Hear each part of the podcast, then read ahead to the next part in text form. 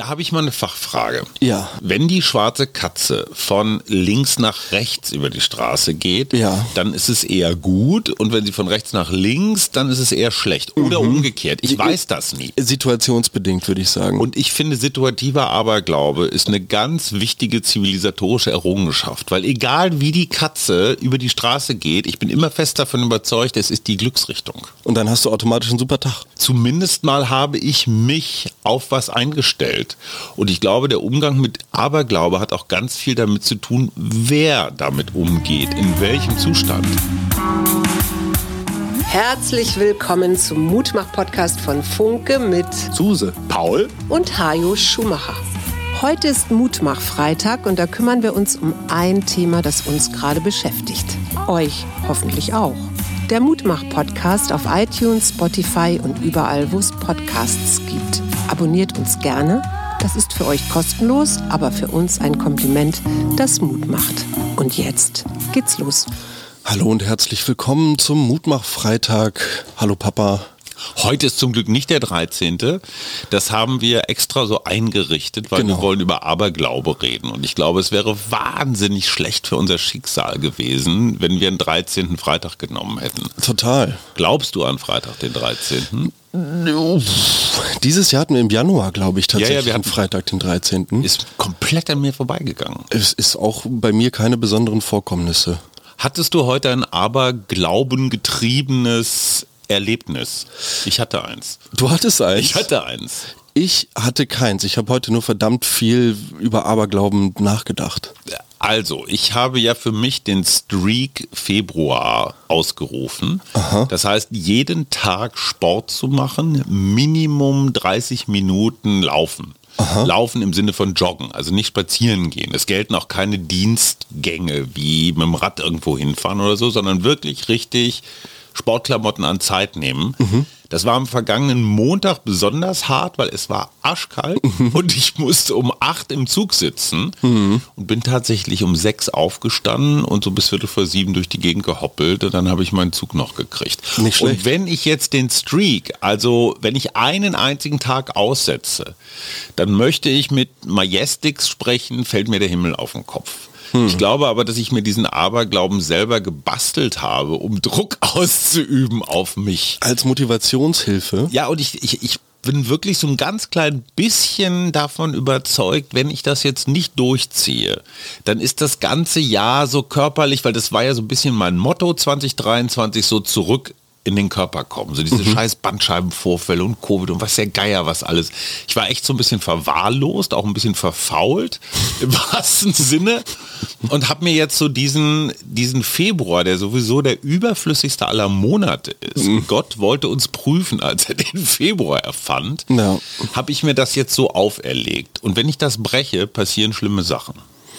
Ja, hoffentlich brichst du dir nichts. Es ist zudem auch noch arschglatt. Ja, wohl wahr. Und ähm, ich weiß gar nicht, wie man dieses Thema so richtig äh, einleiten soll. Wie Der bist du drauf gekommen? Im Austausch mit meiner Partnerin Katharina aus einem anderen Kulturkreis kommend. Wir haben uns ja im Zuge von Gesprächen immer dann mal wieder so Sachen erzählt und es ist ja auch immer ganz spannend mit jemandem, der aus einem anderen Land kommt, in diesem Fall Russland, sich darüber auszutauschen, was so die Eigenheiten, so blöd das klingt, sind. Und was haben die so für Abergläuben?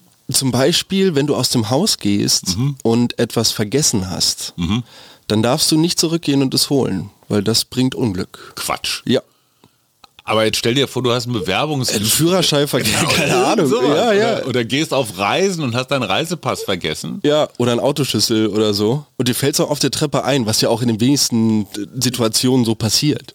Ja, aber die Frage ist, bis wohin gilt das? Also in dem Moment, wo die Tür zugezogen ist, dann hast du So, eigentlich... ge- genau, bis du über die Türschwelle rüber bist, so, also wo ist da Oder, genau? oder Haustür oder Stadtviertel oder... Oh. So, und deshalb spannendes Thema, weil das Ganze irgendwie so ein personalisierter Glaube ist. Ja, klar. Und total dabei hilft auch, mit anderen Menschen in Kontakt zu treten und Verbindung aufzunehmen, weil wenn ich dann von solchen Situationen erzähle erzähle, mhm. dann sind das so Geschichten, mit denen sich meiner Meinung nach viele Menschen irgendwo identifizieren können, weil ähnliches dann schon mal so eine Verkettung unglücklicher Umstände, mhm. dann so eines hat zum anderen geführt und man macht dann am Ende irgendetwas dafür verantwortlich. Und es darf ja kein Zufall sein. Es muss ja immer irgendwo eine höhere Macht dahinter stehen. So. Aber jetzt nochmal ganz praktisch gedacht, wenn dieser Aberglaube lautet, es bringt Unglück, etwas Vergessenes dann nochmal aus der Bude zu holen, führt das im Umkehrschluss dazu, dass die Menschen extrem penibel fünfmal rumgucken und checken, ob sie nicht irgendwas vergessen haben. Also führt es nicht womöglich zu weniger Vergesslichkeit.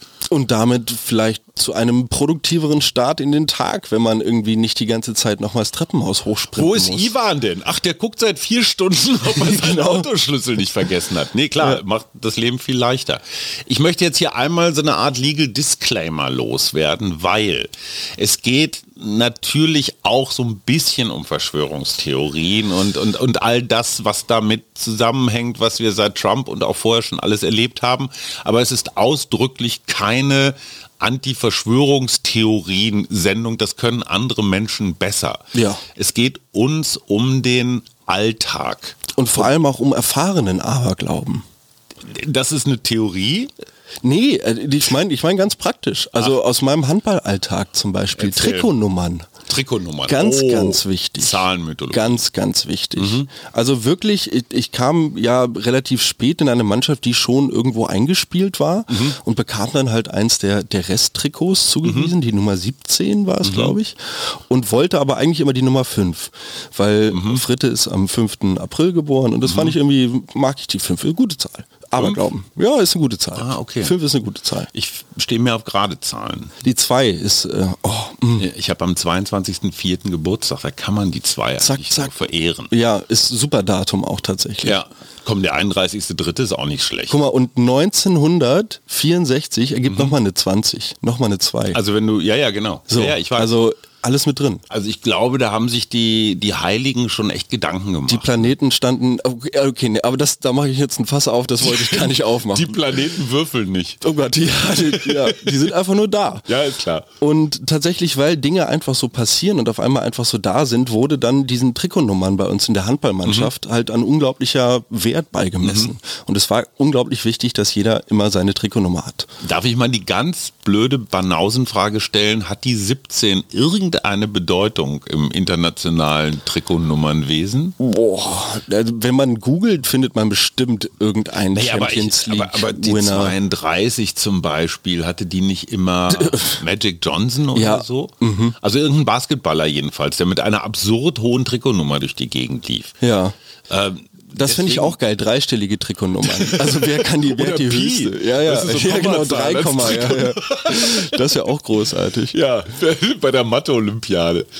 Was mir doch aufgefallen ist, es gibt Religionen oder eigentlich jede Religion bedient ja den Aberglauben. Und Glaube und Aberglaube, ich glaube, dazwischen ist nur ein Rubikon, aber ein sehr schmaler. Oder ein Aber. Ja, oder kein Aber. Ja.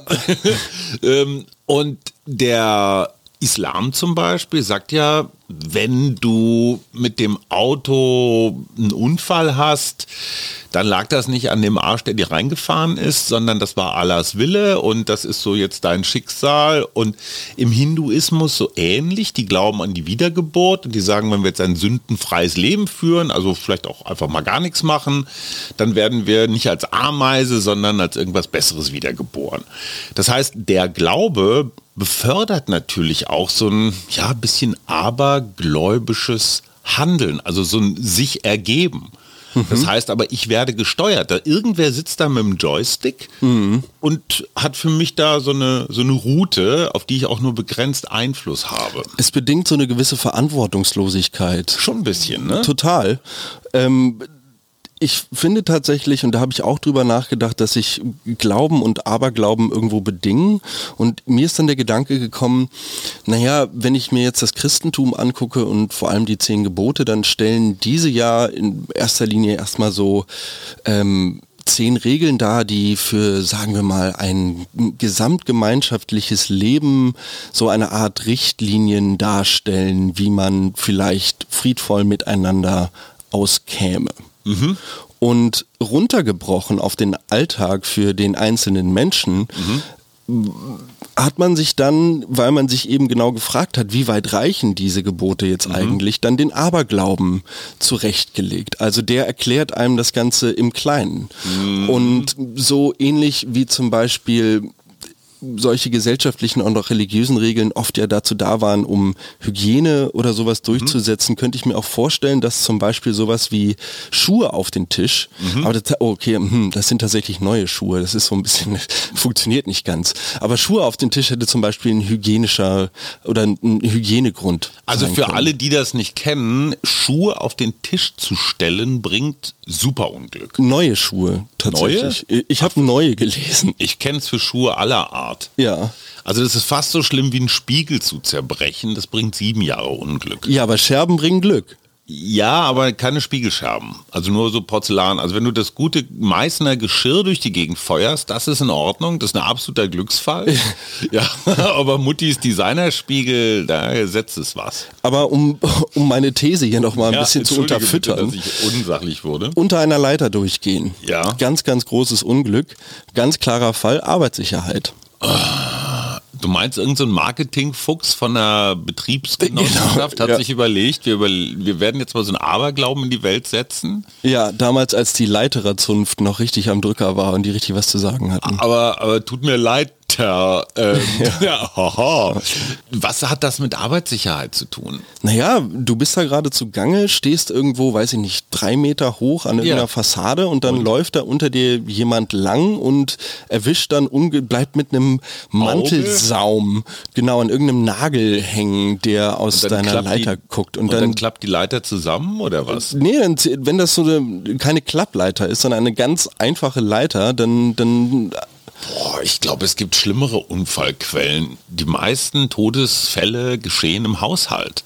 Wenn Oma die Gardinen abnimmt auf der Leiter, da läuft ja vielleicht die, die schwarze Katze, wenn die unter Omas Leiter durchläuft, dann ist ganz schlecht. Zur schwarzen Katze habe ich auch noch was. Und? Ich glaube, es ist selten eine gute Idee, wenn man streunenden Tieren auf der Straße begegnet und diese sich nicht offensichtlich als freundlich und irgendwie genügsam herausstellen, ja denen irgendwie zu nahe zu kommen. Und deshalb schwarze Katze war vielleicht Krankheitsüberträger, Tollwut. Okay, aber warum ausge und warum nicht graue Ratten? Die viel mehr Krankheiten übertragen? Da habe ich mal eine Fachfrage. Ja. Weil, wenn die schwarze Katze von links nach rechts über die Straße geht, ja. dann ist es eher gut und wenn sie von rechts nach links, dann ist es eher schlecht. Oder mhm. umgekehrt. Ich weiß das nie. Situationsbedingt, würde ich sagen. Und ich finde, situativer Aberglaube ist eine ganz wichtige zivilisatorische Errungenschaft. Weil egal wie die Katze über die Straße geht, ich bin immer fest davon überzeugt, es ist die Glücksrichtung. Mhm. Und dann hast du automatisch einen super Tag zumindest mal habe ich mich auf was eingestellt. Und ich glaube, der Umgang mit Aberglaube hat auch ganz viel damit zu tun, wer damit umgeht, in welchem Zustand. Hm. Sehe ich permanent die Welt untergehen, dann ist jeder schwarze Katzenschwanz, den ich irgendwo sehe, ein Zeichen für Armageddon. Und du wirst dich da weiter irgendwie reingraben. So, also insofern ist es eigentlich auch nur so ein Verstärker oder Beschleuniger von irgendwas. Kennst du den Aberglaube, wenn du dir deine Zigarette an einer Kerze anzündest, stirbt ein Seemann? Ja, ich kenne sogar die Hintergrundgeschichte. Da habe ich wirklich ganz lange gedacht, da passiert hat, also da gibt es tatsächlich irgendeine esoterische Erklärung dafür, weil vielleicht bin ich der Seemann und mhm. dieses Kerzengift, ne? also man zieht sich eine Zigarette rein mit allen Giftstoffen dieser Welt und macht sich dann einen Kopf drum, ob eventuell im Kerzenwachs was Giftiges sein könnte. Mhm. So, aber jetzt löse auf. Es ging ja darum, dass die Seemänner häufig, wenn sie gerade nicht zur See gefahren sind, in Streichholzfabriken gearbeitet haben. Das war ihr Win ihre Winterarbeit. Die haben so mit den Händen Schwefel um diese Holzstäbchen drumherum gewickelt, bevor und, die Q-Tips erfunden wurden. Und damit äh, habe ich quasi den Arbeitsplatz eines Seemannes gefährdet, genau. indem ich keine Streichholzpackung genau. gekauft und dann mhm. benutzt habe. Weil jedes gebrauchte Streichholz war quasi so eine kleine Arbeitsplatzgarantie für den Seemann. Ist aber ja letzten Endes kein Aberglaube, nee. weil es irgendwo in was echt konkretem Fuß tust. Aber ich frage dich, ist die Marktwirtschaft Aberglaube? Ja. Wir, wir, erzählen uns seit über 100 Jahren, dass der Markt das schon regelt. Ja. Und irgendwie so Angebot und Nachfrage und der Preis und das alles. Die FDP erzählt das immer noch. Ja, und das stimmt ja auch für die einen. Weil so viele dran glauben. Andere, ja, vielleicht. Aber das ist ja auch das Spannende bei Kunst oder Gemäldepreisen oder so. Da sind dann Leute, die sagen, oh, mh, und diese Leute, auf diese Leute hören dann ganz viele andere Leute und dann sind die auch, oh, mh, also wenn die da was, was drin sehen und dann glauben so viele Leute daran, dass auf einmal irgendein Gemälde astronomische Summen erzielt. Das heißt, Aberglaube schafft auch Realität. Definitiv. Interessant. Sehr dramatisch dabei, ähm, mein Vater, der an Magenkrebs verstorben ist vor vielen Jahren, da gab es Mythen und eine Art von Aberglauben auch in der Medizin, weil man wusste es nicht besser. Hm. Und es gab irgendwelche absonderlichen Therapien, die aber die Ursache der Krankheit überhaupt nicht bekämpft haben. Hm. Und ich weiß noch, es ist, es ist wirklich Loriot oder Heinz Erhard pur. Mein Vater musste eine Rollkur machen, musste irgend so ein Zeug einnehmen und das musste jeweils, musste er fünf Minuten auf dem Bauch liegen, auf der linken Seite, auf dem Rücken, auf der rechten Seite. Damit er sich mir zum Magen Deswegen verteilt. Rollkur. Er mhm. rollte mhm. also praktisch einmal über den Perser im Wohnzimmer. und ja, die Idee war, dass das dann so diesen Darmzotten sich überall verteilt hat mhm. und dann da irgendwie dem bösen äh, Geschwür zu Leibe gerückt wird. War natürlich totaler äh, Quatsch seiner Zeit. Aber die Frage ist, ob dieser Aberglaube dann vielleicht auch seine eigene Realität schafft. Mhm. Also wenn man da ganz ganz fest dran glaubt, so viel zum Thema Placebo-Effekt, hat ich wollte gerade sagen drüber, den gibt es tatsächlich. Ja. Also diese Selbstheilungskräfte, boah, jetzt hat, das ist ja das Professor Möbius, den wir demnächst mal im Gespräch haben, ich, ein ganz wunderbarer älterer Herr, der sagt auch das, was die Schamanen machen. Hm. Die haben zwar null Ahnung jetzt von Gerätemedizin oder Pharmazie oder sowas, aber dieses ganze Gedöns, was sie um dich rum machen, tanzen und trommeln und Voodoo und Zeug und da hat der Patient, die Patientin das Gefühl, wow, also der gibt jetzt sich aber alles. Ja. ja. Der vertreibt die Geister jetzt. Mhm. Und äh, kommen wir gleich nochmal zu, das habe ich aus Afrika mitgebracht. Diese, dieser Voodoo-Kult ist wahnsinnig verbreitet. Mhm. Das ist immer so eine, ja, so eine Beireligion, in einigen Ländern auch so Hauptreligion, aber es ist so, ja, wie bei uns, weiß auch nicht, äh, Fußball oder so. naja, so eine Nebenreligion halt, ne, die einfach da ist, die auch gar nicht groß thematisiert wird. Aber jetzt bist du erstmal wieder dran. Apropos Fußball. Die großen, naja, aber ja. erinnere dich bitte an. Der Heimvorteil. Äh, der Heimvorteil auf, auf der der einen Seite, ja. aber auch der bestimmte Anlauf, der kleine Hüpfer vor dem Elfmeter. Absolut. Also und ja. dann jedes Mal das Gleiche. Dann kannst du dir wirklich ja so Highlight-Clips angucken, ja. wo der Spieler dann hundertmal hintereinander mit dem gleichen kleinen Hüpfer drei Schritte, zack und das Ding ist drin. Aber hat er dann auch hundertmal getroffen oder hat er genau die gleiche Durchschnittsquote wie alle anderen Elverschützen auch? Ich glaube, dass Aberglaube tatsächlich nur dann funktioniert, wenn er keine Erfolgsgarantie darstellt. Wenn er nicht messbar ist. Genau. Das heißt, wir müssen uns jeden Freitag den 13. wieder erzählen. Diesmal könnte es soweit sein. Und vielleicht passen an dem Tag alle Menschen tatsächlich ein bisschen mehr auf und es passieren statistisch gesehen weniger Unfälle. Ja, aber dann hat Freitag der 13. aber ein Imageproblem. Also wenn er eigentlich der gesündeste oder sicherste Tag des Jahres Stimmt. des Monats. Das wäre lustig, wenn das oder der Fall wäre, ja. Psychologin Schumacher, das ist eine Studie, das ist ihre Habilitationsschrift, Freitag der 13., was eine tolle Überschrift ja. für, eine, für eine Professorenarbeit. Sebastian, der heilige Sebastian. Ja. Du kennst den heiligen Christophorus, du kennst die heilige Susanne, mhm. aber der heilige Sebastian, weißt du, wo, wodurch der bekannt ist, woran er zu erkennen ist? Der hat Pfeile im Leib. Mhm. Und zwar äh, ist er zum Christentum übergetreten im alten Rom und wurde dann zur Strafe von irgendwelchen Pfeilschützen, numidischen Pfeilschützen mm. auch noch, sollte er quasi exekutiert werden, hat das Ganze aber überlebt, ist dann mit den Pfeilen im Balch nochmal zum Kaiser gelaufen und hat gesagt, ich bin aber trotzdem noch Christ. Und dann hat er aber, glaube ich, äh, die Baseballschläger auspacken lassen, also die nächste Runde hat er nicht überlebt. Die Portugiesen haben angeblich im 16. Jahrhundert ein Bild des heiligen Sebastian. Also mhm. so diese klassische christliche Darstellung, Mann, nackter Oberkörper, nur so ein Lendenschurz und da stecken dann so Pfeile drin. Und das haben die Afrikaner, Afrikanerinnen gesehen, diese Darstellung, konnten die natürlich nicht einordnen mhm. und daraus sind diese Nagelfetische geworden. Also vielleicht kennst du diese Skulpturen, mhm. so, ja, ja, ja, total. So, so menschliche Nachbauten, da ja, sind ja. aber so richtig fette, grobe, so Zimmermannsnägel oder sowas reingehauen. Mhm. Übrigens auch unter diesem Voodoo-Aspekt, Mhm. äh, dass da irgendwie was Böses ausgetrieben werden oder einem bösen Menschen irgendwie die ewige Beulenpest angehext werden soll. Mhm. Das finde ich total interessant, wie das christliche Symbol irgendwie so, naja, transformiert, Fragezeichen, ist das kulturelle Aneignung? Nein, Jens Balzer hat uns beigebracht, wenn es in einen neuen Kontext gesetzt wird, dann ist es Kunst. Also der heilige Sebastian und Nagelfetische und Voodoo hängen irgendwie zusammen, finde ich super spannend. Genauso spannend wie auch die Geschichte, die ich tatsächlich aus Afrika mitgebracht habe.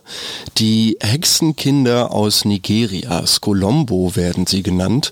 Und aufgrund von evangelikalen Priestern, die es dort wirklich sehr, sehr häufig gibt, lassen sich Eltern dazu hinreißen, ihren Kindern quasi all das Leid und all das Unwohlsein und all die schwierigen Umstände im Leben, dies diesen Kindern zuzuschreiben und ähm, diese dann auf der Straße auszusetzen. Aber das kennen wir doch aus, wo war denn das? In, in, in Tibet, war das. Genau, und da war ja die Erklärung, dass viel mit Dung geheizt wurde in geschlossenen Räumen und dass deshalb vor allem junge Kinder schnell Augenprobleme entwickelt haben und zum Teil erblindet sind. Und wenn diese Kinder erblindet sind, dann hieß es immer, du bist verflucht oder von einem Dämon besessen. Und diese blinden Kinder, die einfach durch das Heizen mit, ja, mit Jack Scheiße, Entschuldigung, äh, in großer Höhe, wo zu wenig Sauerstoff ist, ordentlich brennen tut es sowieso nicht.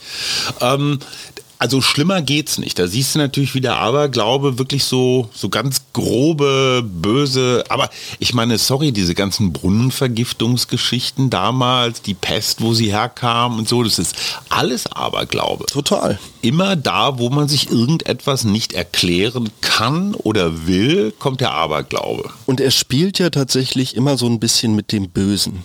Oder zumindest jetzt vielleicht nicht mit dem ausgesprochen Bösen, aber mit sowas Lauerndem.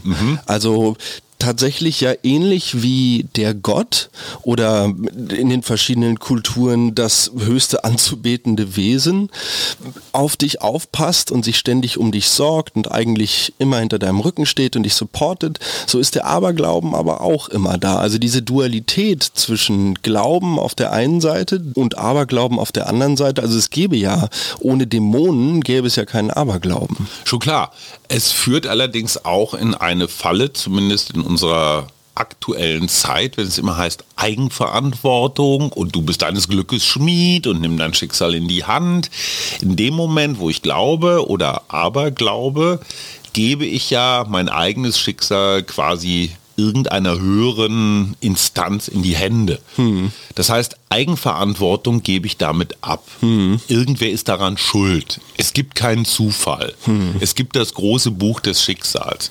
Das heißt aber, ich werde immer Objekt bleiben. Ich werde immer behandelt werden. Irgendjemand anders entscheidet über mich. Spielball quasi. Das, was Gerald Hüther, der, der schlaue Professor, sagt, äh, wir müssen in die Subjektifizierung kommen, also unsere eigene Macht, unsere eigene Kraft, auch unsere eigene Beschränktheit wahrzunehmen und damit umzugehen.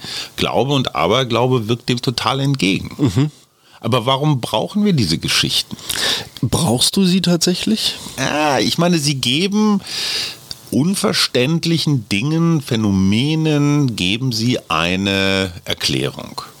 Also für mich war Corona ein sehr, sehr gutes Beispiel. Dieses Virus ist ja bis heute noch nicht wirklich ganz erschlossen, was das jetzt so treibt im Körper. Wir haben ja diese Long-Covid-Folge gemacht mit, mit Carmen Scheibenboden von der Charité und die sagt ja selber, forschen, forschen, forschen, wir wissen es nicht.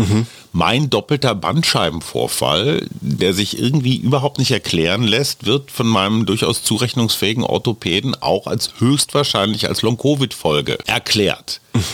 Das kann ich mir medizinisch irgendwie nicht so richtig vorstellen. Ich habe ein Virus im Rachen und davon kriege ich einen Bandscheibenvorfall.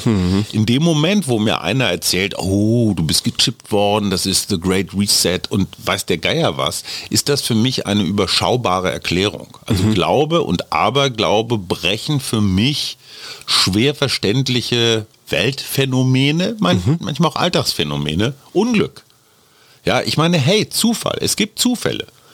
Aber wir können mit Zufällen nicht gut umgehen, wir können mit Unsicherheit nicht gut umgehen, wir müssen uns immer alles erklären und der Aberglaube ist eine, wenn auch wissenschaftlich nicht tragbare, aber so eine Erklär- Methode. Ich hatte mir noch aufgeschrieben, dass es eine Art verängstigter Glaube ist. Mhm. Also es ist, hat ja auch sowas sehr Furchtsames. Wenn ich mir jetzt jeden Aberglauben auf dieser Welt zu eigen machen würde, dann könnte ich wahrscheinlich keinen Schritt tun, ohne drei Hände Salz über meine linke Schulter, dreimal über die rechte Schulter gespuckt zu haben und mich viermal im Kreis gedreht zu haben, wenn ich Halleluja singe. Also Äh, Was machst du mit einem Pfennig, den du findest oder einem, einem Centstück? Äh, wegstecken.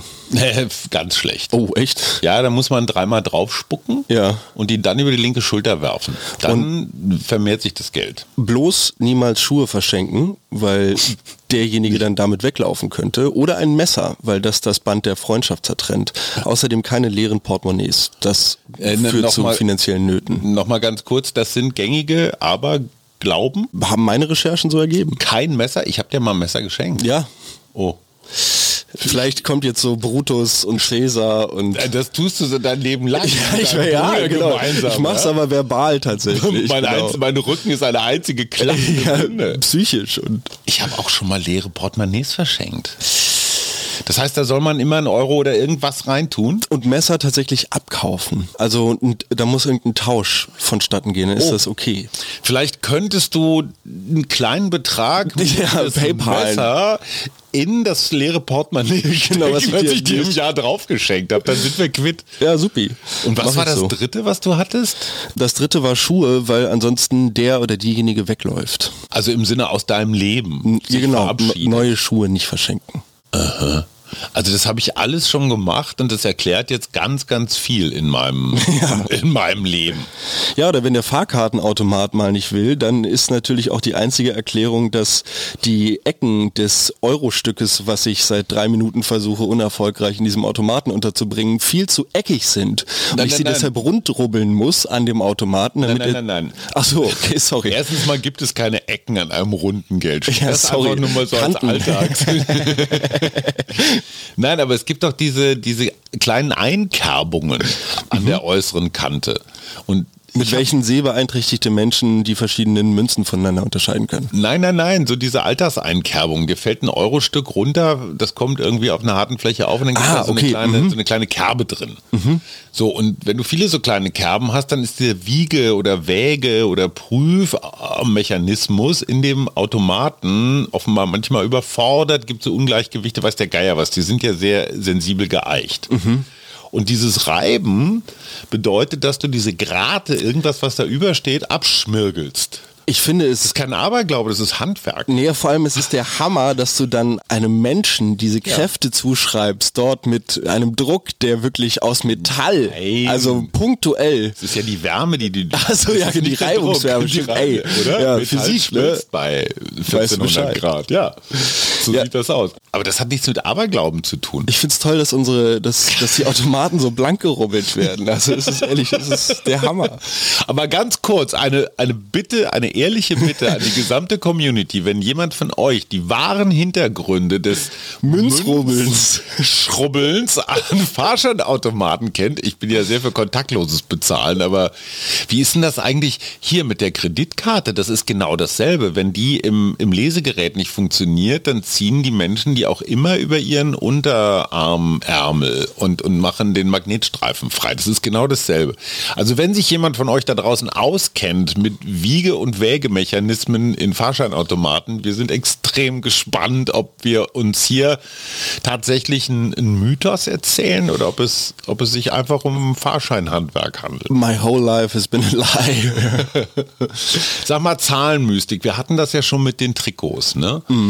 Aber ich finde, da ist noch mehr drin. Das fällt mir gerade ein. Ich habe tatsächlich Also kleinen Aberglauben. 54, 74, ne? 90, 2000. Ja, aber, aber dass, dass die deutsche Nationalmannschaft 90 Weltmeister geworden ist, das sorgt für 100 Jahre Unglück.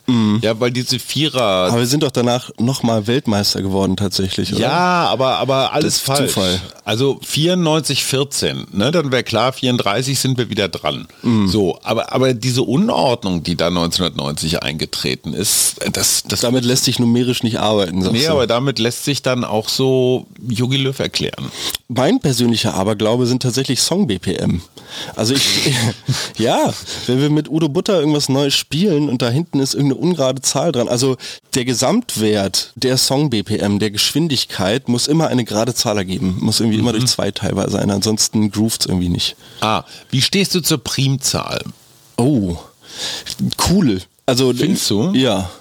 Also die 13 wäre ja zum Beispiel eine. Ne? Mhm. Ich finde, die Primzahlen sind so ein bisschen, ist so ein bisschen die AfD unter den Zahlen. Also okay. ja, sie sind so durch nichts teilbar, nicht irgendwie an irgendwas anschlussfähig. Sie sind sicherlich wichtig, mathematisch gesehen, das können Menschen erklären, aber, aber mir sind Primzahlen un Suspekt. Ja, genau. genau. Ich würde sagen, da bist du ein bisschen abergläubisch. Aber woher Quatsch. kommt das mit der 13? Dafür gibt es eine Erklärung, die kenne ich aber nicht. Einer beim Kickboxen hat eine riesengroße 13 auf der rechten Wade tätowiert, weil er sagt, das ist meine Glückszahl. Personalisierter Glaube. Ich sag dir, mit Aberglaube erklärst du dir diese kleinen Situationen, die man manchmal nicht versteht. Du bist irgendwo im, in deinem Zimmer und auf einmal rutscht ein Plakat von der Wand von Jimi Hendrix. Ei. Und dann guckst du nach und es ist der Todestag von Jimi Hendrix. Ja, und genau So. die Uhrzeit. Genau, ja. ja. Was ist deine Glückszahl? Meine Glückszahl, ich mag, wie ich mag die 5 sehr gern. Echt fünf? Ja. Ich überlege gerade. Ich finde die 8 auch sehr schön, einfach als Zahl. Ästhetisch, weil sie ist ja eigentlich unendlich, ne, wenn man sie legt. Ja. Wie gesagt, ich bin so total ordentlich auf diesem 2, 4, 8, 16, 32, 64 Trip. Da hattest du dir jetzt die 6 gar nicht mit drin. Nee, aber wenn man immer verdoppelt, dann geht Okay, das auch aber das ist ja schon auch. äh, Wobei die 12 finde ich eigentlich auch ziemlich gut. Die Weil da 12 sind ist cool, Zwei, ja. Mhm. drei, vier, sechs mit drin, Quersumme drei, das ist zwölf Monate, Mhm. die zwölf Jahreszeiten, Vivaldi. Zwölf Hirnzellen. ja. die guten. ja, ja, wirklich. Du merkst ein weites Feld. Ein Ähm, tierisch weites Feld. was wird an diesem Wochenende, welcher Aberglaube wird dein Leben bestimmen? Gibt es einen? Ich werde hoffentlich ein paar neue lernen, weil ich an diesem Wochenende meine Partnerin wiedersehe. Mm, Aber ansonsten hoffe ich, dass ich mich durch das Wahrnehmen dieser Aberglauben dann vielleicht, wenn ich das erste Mal in Russland sein werde, mich dort ein wenig besser in der Gesellschaft bewegen kann, weil ich so eine Art Länderknigge mitbekommen habe durch diesen Aberglauben. Ich kämpfe noch ein bisschen mit so einem Meta-Aberglauben, dass nämlich, wenn man Aberglauben nicht ernst nimmt, also so eine generelle Aberglaubensskepsis hat, wie wir sie ja hier so versucht haben zu zelebrieren, darunter, Auf keinen Fall. darunter liegt aber so eine, so eine leichte Ja. Beklemmung. Total. Oh, ich glaube, es ist nicht gut, dass wir Vielleicht Folgen fordern machen. wir das Schicksal Ein Podcast von Funke.